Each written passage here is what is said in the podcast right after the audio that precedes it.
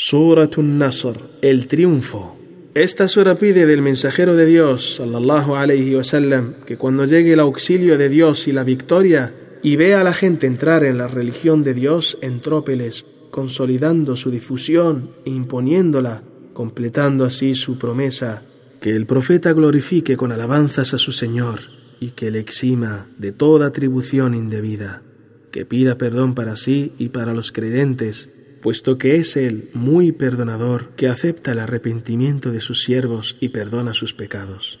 En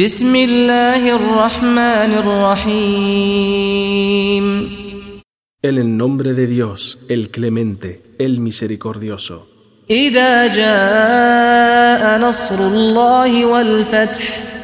Cuando se haga realidad el auxilio de Dios y la victoria para ti y para los creyentes ورأيت الناس يدخلون في دين الله أفواجا Y veas a la gente entrar en la religión de Dios, grupo tras grupo. فسبح بحمد ربك واستغفره إنه كان توابا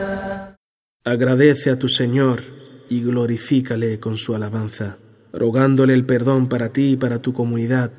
pues ciertamente Él es remisorio e inmenso en su aceptación del arrepentimiento de sus siervos. Dicen los sabios, en interpretación de esta sura, refiere esta noble sura a la conquista de Meca, y el motivo real de la conquista, o sea, el incumplimiento de Quraysh del pacto de Hudaybiyah, con el ataque a la tribu de Juzá, que estaba en territorio islámico y a la que los Banu Bakr dispusieron atacar. Ante todo consideró el profeta que la paz y las bendiciones de la sean sobre él, que lo realizado por Quraysh anulaba el pacto y ya no había dudas sobre la conquista de Meca. Entonces alistó un ejército poderoso compuesto por diez mil combatientes, el cual se movió en el mes de Ramadán del año octavo de la Égira, Hijra, diciembre del 630 y aconsejó a sus hombres no combatir, salvo que se viesen obligados a ello. Quiso Dios que ingresara el profeta y su ejército a Meca sin combatir, y así pudo alcanzar el mayor triunfo de la historia de la difusión del Islam,